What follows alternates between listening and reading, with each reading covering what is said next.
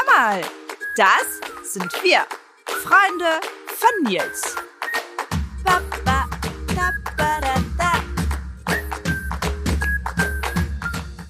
Herzlich willkommen. Sechs Monate gibt es jetzt unseren Podcast Hör mal, Freunde von Nils und das Weihnachtsfest sowohl und äh, auch Silvester stehen jetzt vor der Tür.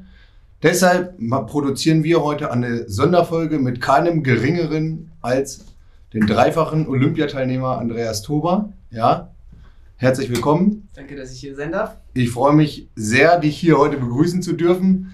Ich wollte jetzt erst anfangen, deine ganzen Titel und Auszeichnungen vorzulesen, aber ich glaube, dann sitzen wir morgen immer noch hier. Ja, das könnte könnte- besser sein. Könnte schon hinkommen. Deshalb sprechen wir mit dir heute so über deine Anfänge, ähm, ein bisschen über deinen Vater, der damit eine große oder der eine große Rolle spielt.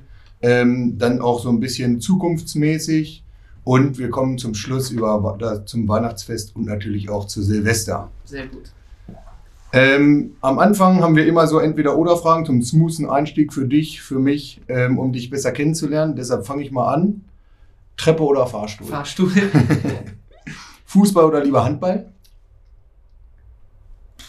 Also ich selber Fußball, Hm. aber gucken wahrscheinlich eher Handball. Okay. Winter oder lieber Sommer? Sommer. Hab Apfel oder Banane? Nichts von beiden. Schokolade. Vegetarisch oder Fleisch? Puh.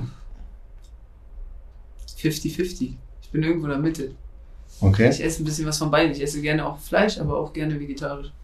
Und jetzt meine Lieblingsfrage: Frühaufsteher oder lieber Nachteule? Nachteule und Frühaufsteher. Boah. also- Ja, ich hab mich dran gewöhnt. Okay. Jetzt haben wir dich ja schon so ein bisschen kennengelernt. Ähm, Das reicht mir aber noch nicht. Ähm, Die Zuschauer kennen dich wahrscheinlich und auch die Zuhörer, aber skizzier doch mal so ein bisschen deinen Lebenslauf. Ja, ähm, ich bin in den 90er Jahren, Anfang der 90er Jahren geboren. Also ich bin jetzt leider in meinem Fall, weil ich Leistungssportler bin, schon über 30. Das wäre cooler, wenn ich jetzt noch ein bisschen jünger wäre, dann könnte ich noch ein bisschen länger vielleicht noch touren, aber ähm, bin zum Touren gekommen über meinen Papa, der war selber Turner, ähm, auch ziemlich erfolgreich, ähm, hat mich als kleines Kind im Grunde genommen ja, als Baby eigentlich mit dem Kinderwagen in die Halle reingeschoben und irgendwann bin ich da rausgefallen und habe angefangen dort zu toben und zu touren ein bisschen und ist dann so wirklich ernst geworden. Ich glaube so mit zwischen fünf und sieben Jahren irgendwann. Ähm, da gab es schon die erste Trainingsgruppe, wo ich so integriert wurde und wo es nicht mehr nur Spielen in der Halle war, sondern wirklich auch ein äh, richtiger Trainingsplan mit äh, zeitlichen Rahmen und ähm, ist dann übergegangen über, klar, so klassische Sachen, Grundschule. In meinen, zu meiner Zeit gab es noch eine Orientierungsstufe, fünfte, sechste Klasse. Ähm, meine Eltern haben dann zwischenzeitlich in der Nähe von Celle gewohnt, bin dann in Celle die ersten, also siebte und achte und ich glaube sogar, nee, siebte und achte Klasse dort zur Schule gegangen. Siebte, achte und neunte. Zehnte Klasse bin ich dann aufs äh, Sportinternat hier in Hannover gezogen. Ähm, habe dann hier mein Abitur gemacht und konnte halt während der Schulzeit dann immer auch schon morgens mittrainieren, so dass aus sechs Einheiten, die normal waren, also Montag bis Samstag, sogar sieben oder acht Einheiten machen mit halt drei Frühtrainingseinheiten. Ähm, da kurz einhaken: Wo hast du angefangen zu touren und wo bist du jetzt? In welchen Mannschaften? Ach so, ähm, ich habe eigentlich schon immer für Hannover geturnt. Also äh, ist ein bisschen schwieriger zu erklären. Wir in Deutschland haben zwei Startrechte, ein Einzel- und ein Mannschaftsstartrecht. Und das Einzelstartrecht ist schon immer für den Turnclub Hannover gewesen. Und das Mannschaftsstartrecht war eine Zeit lang für, für das niedersächsische Turnteam Hannover.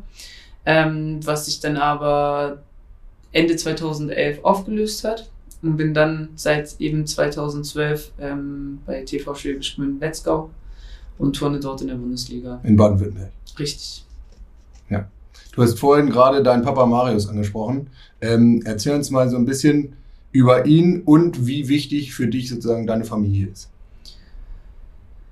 Ja, äh, prinzipiell ist mein Papa klar, zum einen mein Papa, so wie man das als Kind im Normalfall kennt. Ähm, er ist aber auch gleichzeitig immer in der Halle gewesen. Das heißt, er war auch eigentlich in der Halle, wenn nicht sogar fast gleichgestellt mit meinem Trainer. So die erste, bin ich dann die zweite Bezugsperson. Ähm, hat mich in allen Situationen, sowohl, sage ich mal, privat ähm, als auch in der Halle immer unterstützt und mir immer geholfen. Ähm, er selber ist ein sehr, sehr sturer Mensch. Mhm. Ähm, deswegen kracht es auch gelegentlich bei uns in der Halle oder auch außerhalb. Ähm, nichtsdestotrotz ähm, gibt es für mich nichts Größeres als Familie. Also ist das auch immer bei mir an der ersten Stelle gewesen und bin auch dankbar darüber, dass ähm, zu meiner Familie zähle ich natürlich auch meine engsten Freunde irgendwo, ähm, weil ohne die wäre das Leben eines Leistungssportlers einfach nicht möglich. Ähm, so viel wie wir einstecken müssen, also als Leistungssportler du einstecken musst, ähm, so müsst, muss auch die Familie eben oder die besten Freunde dann halt auch einstecken. Ähm, Priorität ist grundsätzlich immer das Training und die Wettkämpfe und alles wird dem untergeordnet. Und wenn man da keine Familie hat, die das mitmacht und einen unterstützt dahingehend, dann kann man als Sportler auch nicht die Höchstleistungen bringen. Ähm, wie kann ich mir jetzt das so eine normale Unterhaltung mit deinem Papa vorstellen? Ist das dann schon sehr besessen auf Touren oder sagt ihr dann mal, wir machen jetzt mal einen Cut, wir machen mal, wir reden mal über die persönlichen Sachen oder kommt immer wieder das Sportliche zum Tragen? Oder wie äh, sieht das aus? Habt ihr da Regeln? Nee, also Regeln haben wir nicht. Das ist immer frei nach Gefühl. Ähm, Fakt ist klar, ähm, es ist unumgänglich, dass man nicht über das Training redet, weil äh, wenn er mich ein paar Tage nicht gesehen hat oder gehört hat, dann ist das Erste, was passiert ist, wie geht's dir, bist du gesund, wie läuft das Training? Ähm, aber wir haben auch viele Themen außerhalb äh, der Turnhalle, was auch ganz gut ist. Ähm, Problem war eine Zeit lang, dass wir vieles aus der Halle mal mit nach Hause genommen haben, uns dort dann auch weiterging, gerade wenn wir uns mal ein bisschen verkracht haben. Ähm, aber ich, ich glaube, das gehört irgendwie ein bisschen dazu. Ähm, und trotzdem ist es so, als, als Kind ist es schwierig gewesen, ähm, das immer zu akzeptieren, weil wenn man halt in der Halle nicht gut trainiert hat, ähm, dann ist es wirklich auch mit nach Hause genommen worden und dann wurde mir das da noch aufgehalten äh, oder vorgehalten, weil ich mich vielleicht in gewissen Situationen nicht so professionell verhalten hätte, wie man es von mir gewünscht hätte.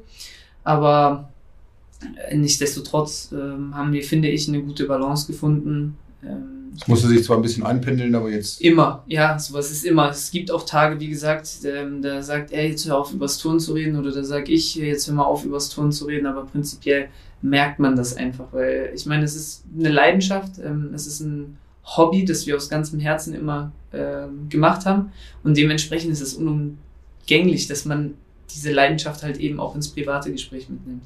Du hast äh, vorhin gerade über Leistungssport gesprochen. Wie definierst du denn für dich Leistungssport? Gibt es da irgendwelche Kriterien, woran man das festmachen kann? Was ist für dich Leistungssport? Also für mich selber ist Leistungssport natürlich was ganz anderes als für ein, sag ich mal,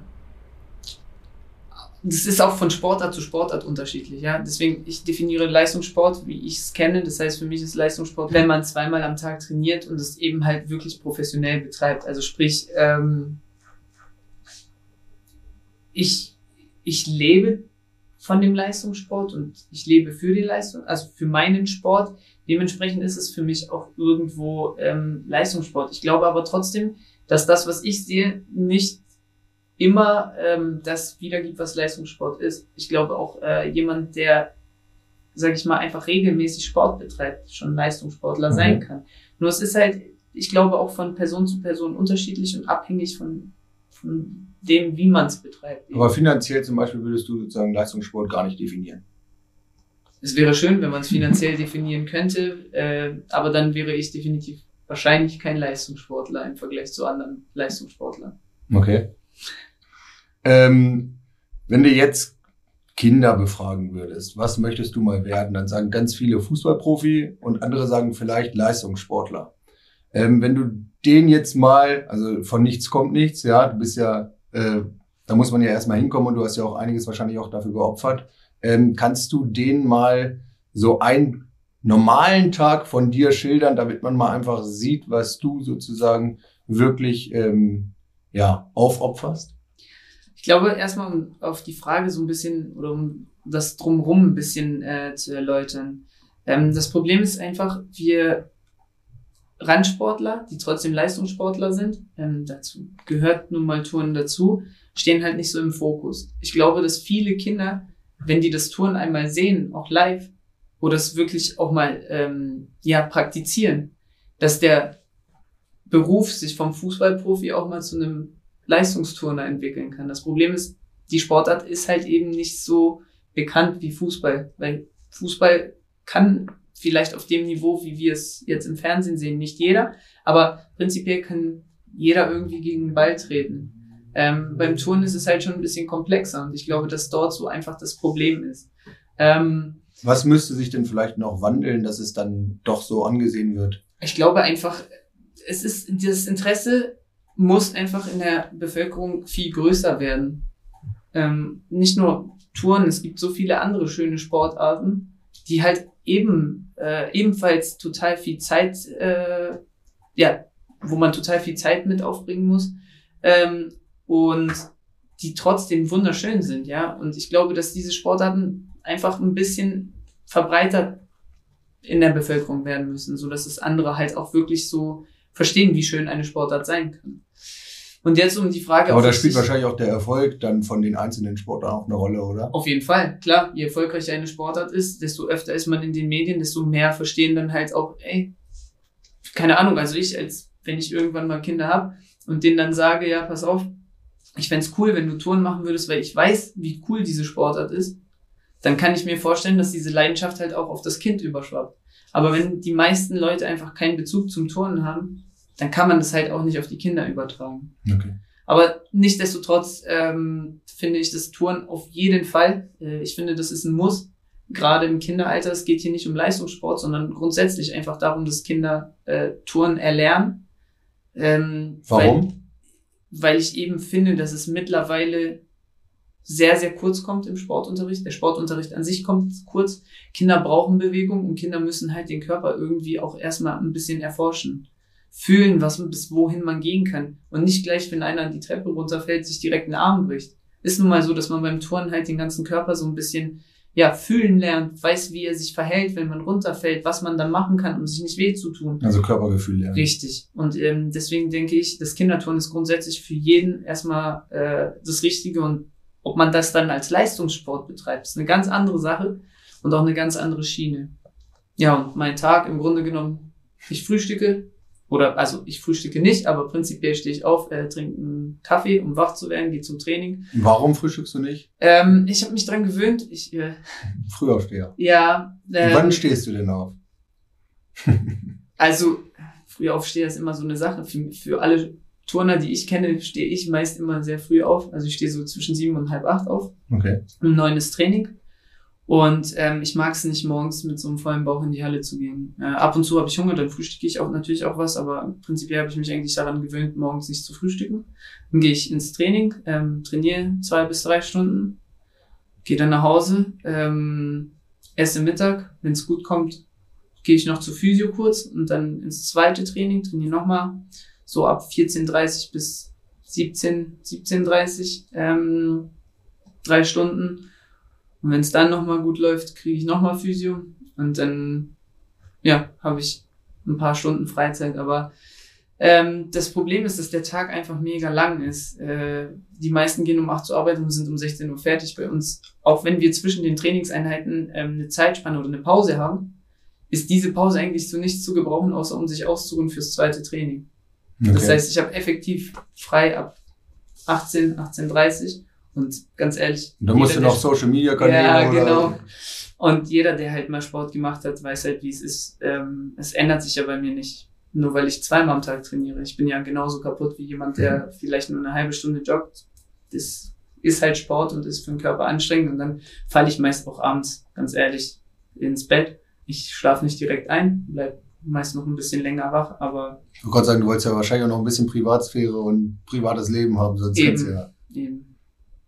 Ähm, das finde ich aber interessant, dass du nicht frühstückst. Wenn du dann zwei, zweieinhalb, drei Stunden gleich äh, das erste Training hast, kriegst du denn da dann irgendwann mal ja einen Shake oder irgendwas reingereicht? Oder hast du, wie schaffst du das denn von der Energie sozusagen? Kopfsache, Einstellung.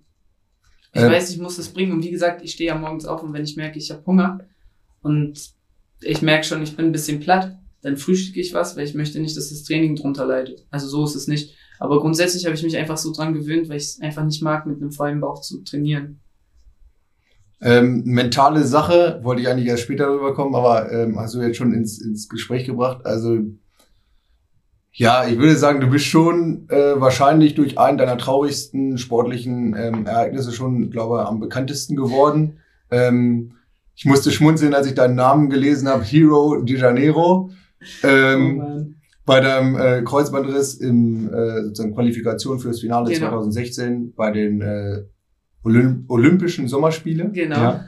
Ähm, und äh, dann hast du noch weiter geturnt mit dem Kreuzbandriss, hast dadurch äh, die Mannschaft ins Finale gebracht. Und ähm, dann hast du relativ lange gebraucht, äh, dich wieder zu regenerieren, rehabilitieren und so weiter. Wie schaffst du das mental, ähm, aus so einem Tief wieder rauszukommen? Was hast du da für Übungen? Und das wird ja, also das ist wahrscheinlich sportlich eins deiner traurigsten Erlebnisse, aber ähm, da gibt's ja jetzt auch gerade aktuell Corona. Ähm, das wird ja auch sicherlich ähm, dich äh, befasst und beschäftigt haben. Wie schaffst du es dann da wieder raus?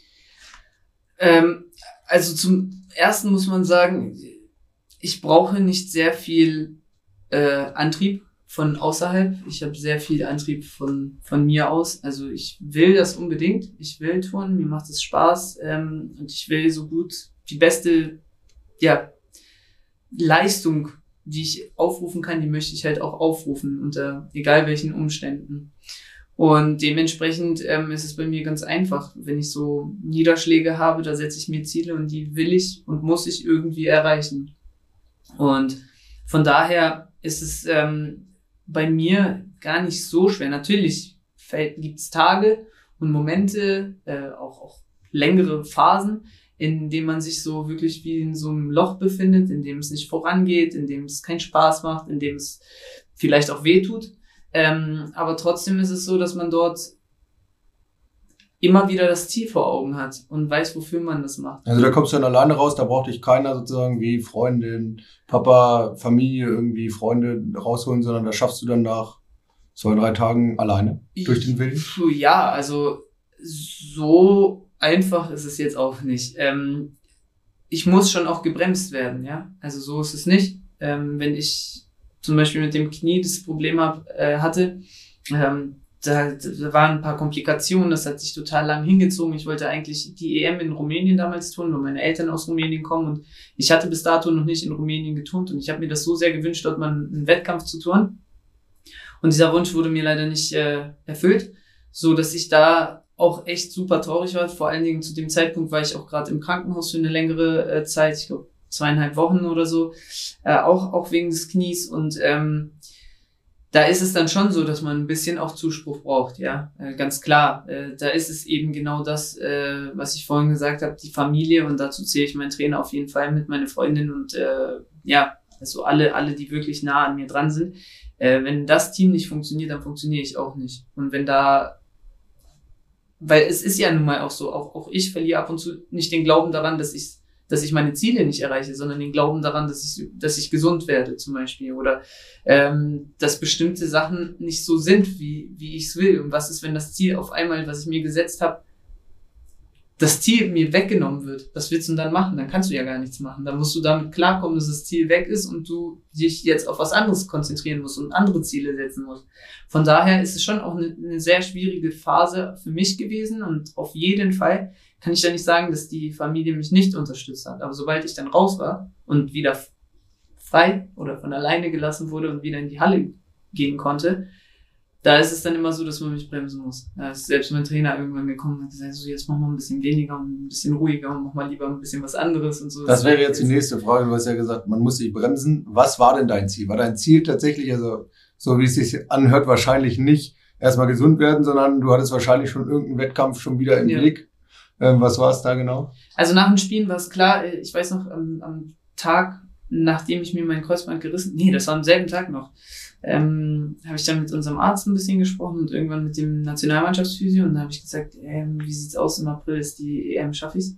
Hm. Hat er mich so angeguckt und sagte so, puh, ich sage, ich muss auch nicht alle sechs Geräte tun. Vier würden reichen. Dann meinte er rein theoretisch, ein Kreuzbandriss dauert halt ein Jahr. Pipapo, wie man das berechnet, ungefähr ein Jahr. Äh, kann auch schneller, kann mal drei, vier Monate schneller gehen, aber da bist du noch nicht bei 100 Prozent. Habe ich gesagt, das reicht mir, schaffe ich.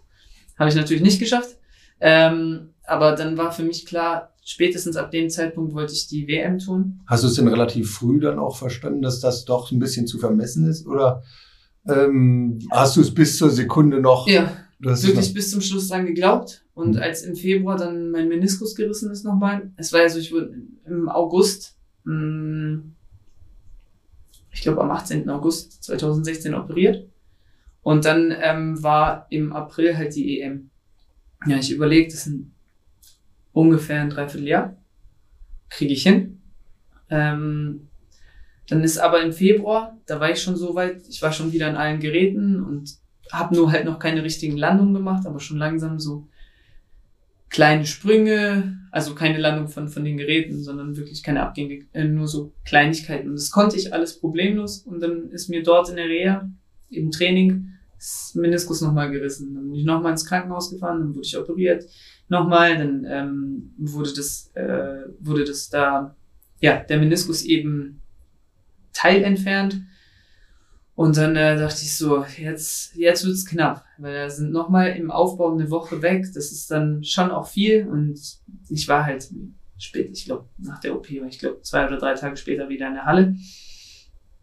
Und habe natürlich wieder Vollgas geben wollen. Und da ist aber das Knie immer wieder dick geworden, dick geworden und dick geworden. Und da habe ich gemerkt, okay, jetzt schaffe ich es nicht mehr. Weil ich, wenn man mich im Training hindert, dann komme ich halt auch nicht voran. Und man braucht eine gewisse Zeit. Man sagt, also ich sage immer so, eigentlich zwei Monate, um fit zu werden und drei Monate, um topfit zu werden. Und da habe ich dann gemerkt, okay, das schaffe ich nicht mehr. Ähm, das reicht auch nicht nur für drei Geräte. Und dann. Aber du wärst auch, wenn es die Möglichkeit gegeben hätte, nicht topfit dahin.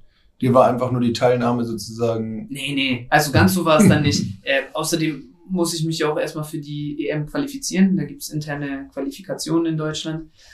Und die hätte ich dann auch nicht geschafft. Also da war ich, ich war zu weit weg einfach von einer normalen Leistung von mir und dementsprechend war das vorbei und dann war im Krankenhaus klar, okay, äh, die EM habe ich nicht geschafft, aber zur WM fahre ich. Und dann war es auch so, habe auch nur zwei Geräte geturnt, aber das ist immer das, finde ich, wo man, woran man sich festhalten muss. Wenn man die Ziele, sich wirklich vernünftige Ziele setzt, also keine utopischen, sondern realistische, die vielleicht auch schwer zu erreichen sind, aber trotzdem machbar sind, dann finde ich, ist das Motivation genug für mich. Das ist mein schöner Appell auch an alle anderen. Ähm, wir hatten es eingangs ja angesprochen, also ich kann Auszeichnungen ohne Ende, aber zum Beispiel ähm, Vize-Europameister jetzt am REC im Jahr 2021 ähm, und Bronzemedaille 2016 zum Beispiel in Sao Paulo am Pauschenpferd. Ähm, gibt die Liste, wie gesagt, ist, ist länger. Ähm, was ist denn für dich persönlich einerseits dein größter sportlicher Erfolg und andererseits auch im privaten Leben? Ähm, also ich glaube, es gibt sportliche Erfolge, zwei ganz, ganz große. Ähm, einmal auf jeden Fall die, die Silbermedaille dieses Jahr bei der EM, weil das war eine Sache, mit der ich, ich will nicht sagen, irgendwo abgeschlossen hatte, aber ich dachte, dass ich es nicht mehr schaffe, eine internationale Medaille zu holen, weil ich einfach, ähm, ja, weil ich dachte einfach, dass meine Zeit abgelaufen ist. Punkt. Das, ich habe mich schon noch weiterentwickelt, aber ich habe gemerkt, dass die Jungen einfach viel schneller sich entwickeln und ich bin auf einem Top-Niveau, aber das reicht halt nicht für die Weltspitze. Und dann hat sich das aber tatsächlich aufgrund von Corona so ergeben, dass ich äh, ein bisschen mehr am Reck trainiert habe und ich einfach, ich war als Kind schon ähm, jetzt am Reck total gefallen zu trainieren, weil es eigentlich das einzige Gerät ist, wo man so richtig cool durch die durch die Luft fliegt, fand ich damals und das kam auch immer ganz gut an bei meinen Freunden. Der Poser an Ja, klar. Und das war halt, mir hat das mega viel Spaß gemacht. Da gab es auch immer lustige Stürze und so am Weg und lustige Videos. Deswegen habe ich das auch immer früher sehr, sehr gern trainiert. Aber das Problem war, in Deutschland hatten wir mit Fabi, also Fabian Hambüchen, Philipp Boy, Andreas Brettschneider und äh, Marcel Nuyen auch ähm, sehr starke Reckturner. Und ich wusste, dass wenn ich nur am Reck gut genug bin, reicht das nicht, um in die Mannschaft zu kommen. Das heißt, ich musste mich mehr darauf konzentrieren, dass ich überall ähm, einsatzbar bin und der Mannschaft helfen kann. Und von daher hat sich das so ein bisschen ja, in den Hintergrund geschoben, meine Reckleistung. Und ähm, dann dachte ich jetzt zu Corona, ich probiere es mal, schau mal, wie weit ich gehe. Ich trainiere die anderen Geräte genauso weiter wie bisher. Ich wusste, an dem einen oder anderen Gerät kann ich nichts mehr Großartiges draufpacken, aber am Rack ist noch sehr viel Potenzial da.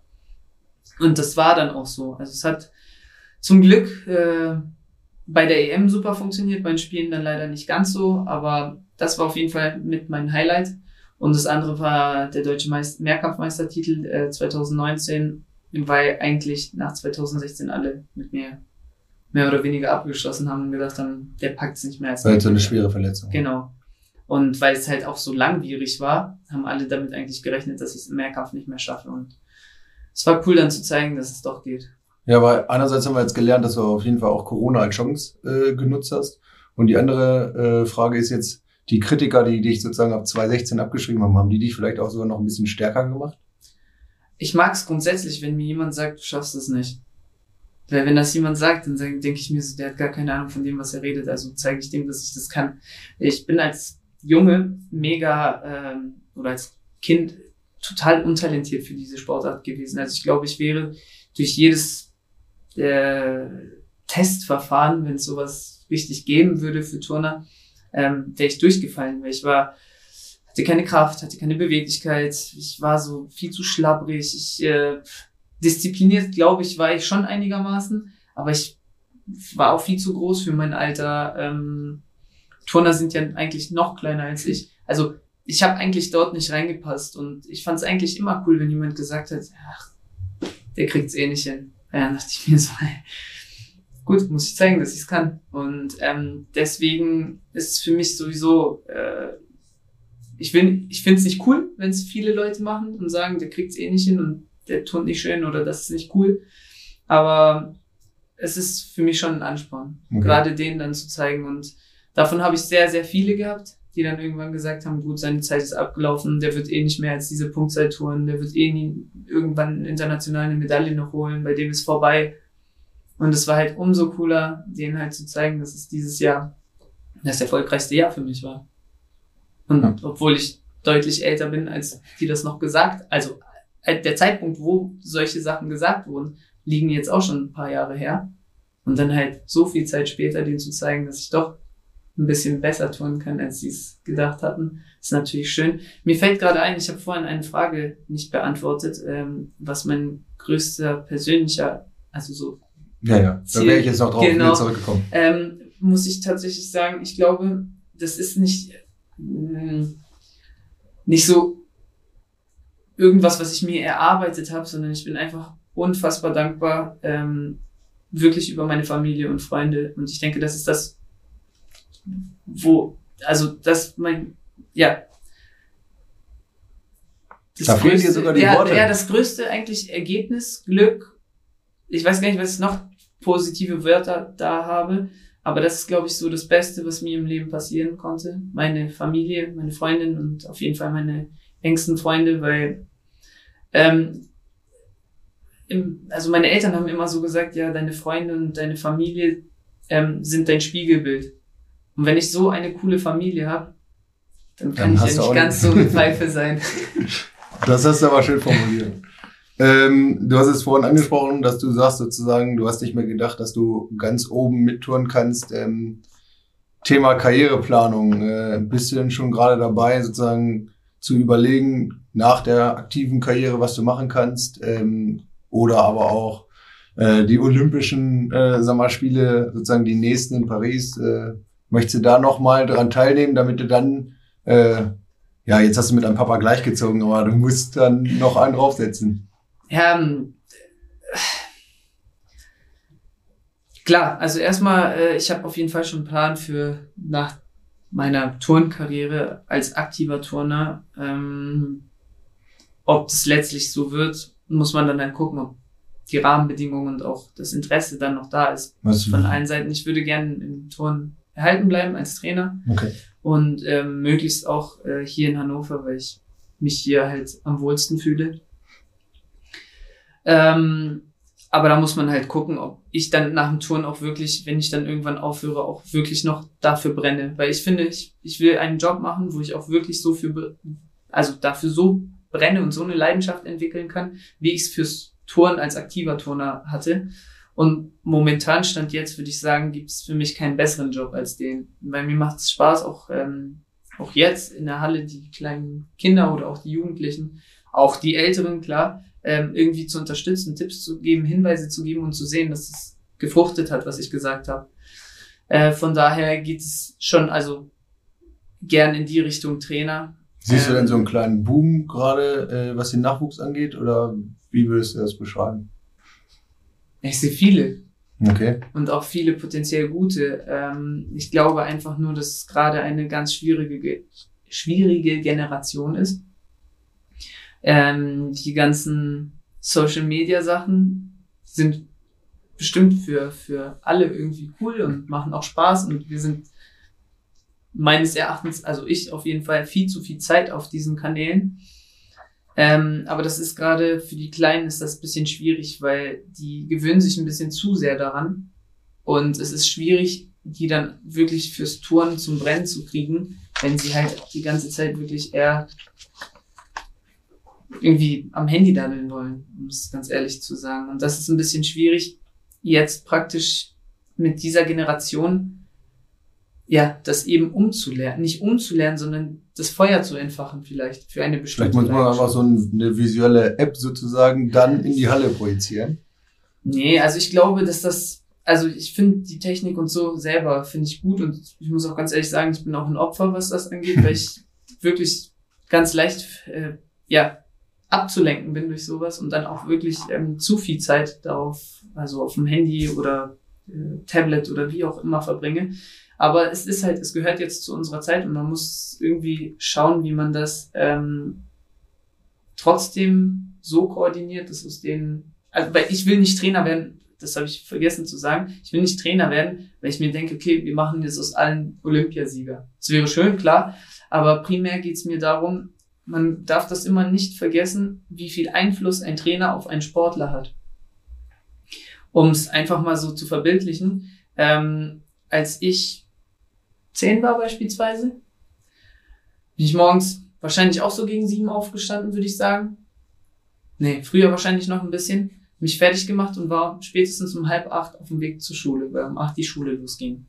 So, das heißt, ich habe zu Hause effektiv meine Eltern vielleicht eine Stunde gesehen, war bis 13 Uhr in der Schule, bin von der Schule in die Halle gegangen, habe drei Stunden trainiert und bin abends wenn es mal gut kommt, drei Stunden, ab und zu waren es vier oder viereinhalb.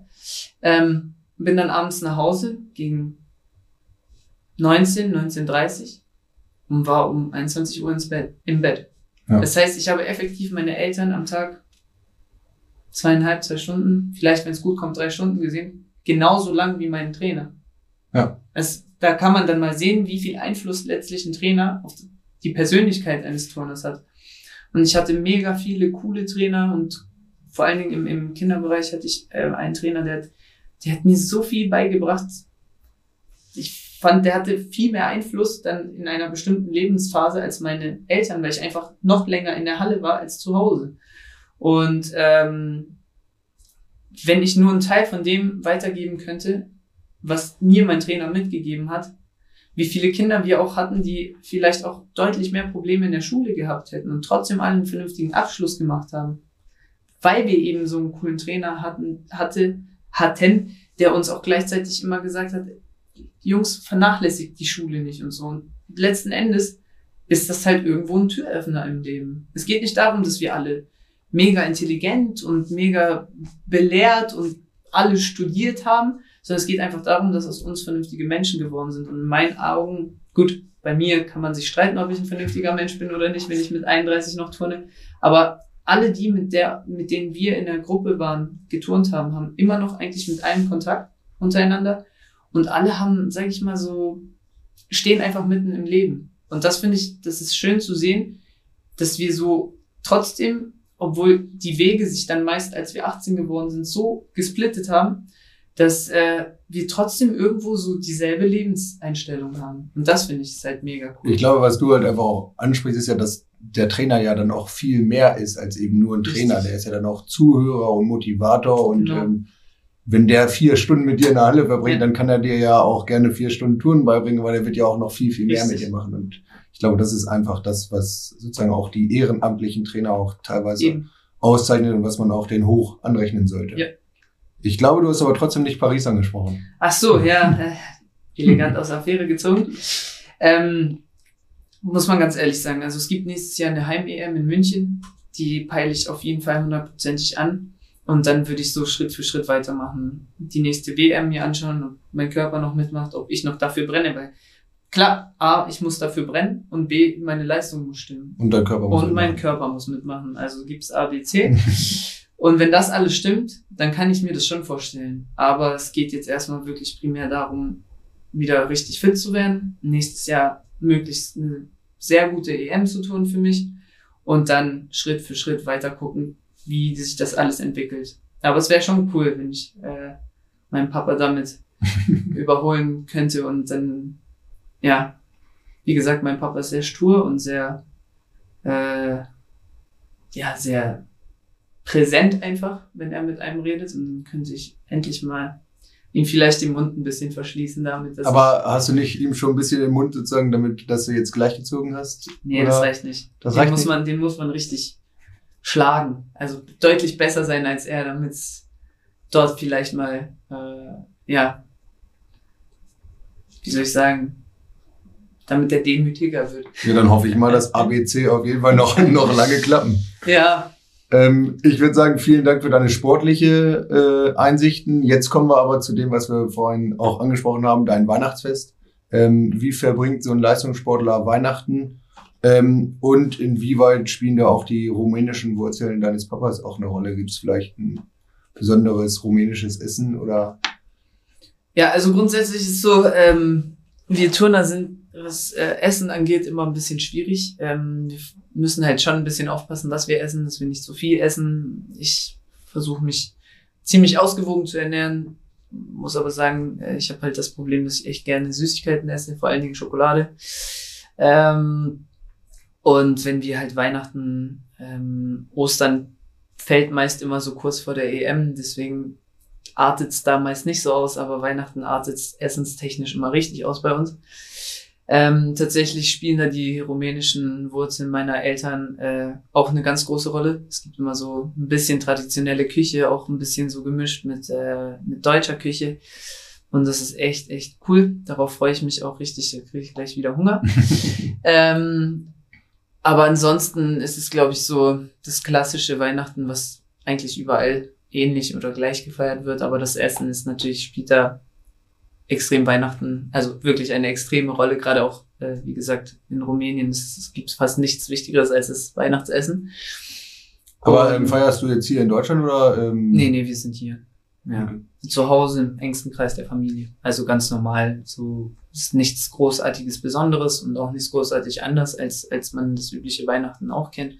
Aber Mit einem kleinen Baum geschmückt. Genau, ja. genau. Geschenke, ja, du im Weihnachtspulli. ich im Weihnachtspulli. Im Normalfall vielleicht die ganze Familie, das ist dann immer ganz lustig, aber ja, ich freue mich, ich freue mich natürlich drauf, gerade nach dem harten Jahr. Jetzt ähm, kaum Urlaub, eigentlich gar keinen Urlaub gehabt und jetzt einfach mal ein bisschen abzuschalten und wirklich das Weihnachten oder die Weihnachtsferien nach den Olympischen Spielen sind eh eigentlich so die coolsten, weil da hat man, kann man wirklich mal komplett resetten und wirklich einfach mal alles genießen, ohne zu denken, boah, nächstes Jahr ist schon wieder das und das und das. Und nächstes Jahr ist die EM auch noch ziemlich spät, erst im August. Von daher freue ich mich wirklich jetzt auf die, auf die Weihnachtszeit und egal was, was, ja, Corona jetzt noch alles mit uns macht, aber ich freue mich total auf die Zeit Weihnachten, nach Weihnachten, Silvester. Ich würde gerade sagen, du hast es gerade angesprochen, also von Weihnachten bis Neujahr ist es ja nicht ganz ja. so weit. Ähm, was sind deine Wünsche für das neue Jahr und hast du auch spezielle Vorsätze? Also Vorsätze, äh, ja, das sind aber jedes Jahr die gleichen und ich halte die eigentlich auch ein, so gut ich kann. Ähm, aber ich nehme, wie gesagt, ich bin ziemlich Realist und nehme mir keine utopischen Vorsätze. Also Was sind es denn? Was war's denn im letzten Jahr? Im letzten Jahr wollte ich mehr Fahrrad fahren. Habe ich auch gemacht, eine Zeit lang. ähm, ich bin ziemlich voll, was sowas angeht. Sport außerhalb des äh, Trainings.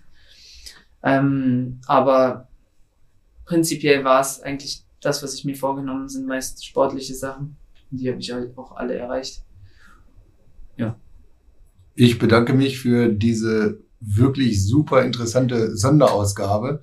Wir sind jetzt schon, schon, würde ich sagen, also wir sind jetzt am Ende. Allerdings gibt es bei uns auch immer noch so einen Cool Down, ähm, entweder oder Fragen zum Abschluss. Ah, cool. Ähm, lieber Touren am Reck oder an den Ring? Reck. Punsch oder Glühwein? Glühwein. Und das als Sportler. Einzelwettkampf oder lieber Team? Team. Und Massage jo oder Yoga? Massage. Und jetzt Gänsebraten oder Kartoffelsalat mit Würstchen? Gänsebraten. Ja, lieber Andreas Toba, vielen Dank äh, für deine Zeit und ähm, ich bedanke mich wirklich recht herzlich. Ähm, ich wünsche allen oder wir wünschen allen ein, ein schönes Weihnachtsfest und einen guten Rutsch äh, ins neue Jahr. Und ähm, auch dann im neuen Jahr gibt's wieder den Podcast Hör mal Freunde von Nils. Wir freuen uns da schon sehr drauf. Ähm, und ich bedanke mich nochmal recht herzlich. Und dann kennt ihr es ja, wie alle aus allen Podcasts, lasst gerne sozusagen ein Like hier oder auch äh, könnt ihr gerne abonnieren. Vielen Dank. Vielen Dank auch. Ja, ich wünsche natürlich auch allen äh, wirklich besinnliche Feiertage. Und vor allen Dingen wünsche ich wirklich der ganzen Welt, dass wir uns endlich mal ab nächstes Jahr auch auf andere Themen konzentrieren können als nur Corona. Und vor allen Dingen hoffe ich, dass wir einfach alle gesund bleiben und gut einfach diese Pandemie irgendwann jetzt mal bekämpfen können. Vielen Dank.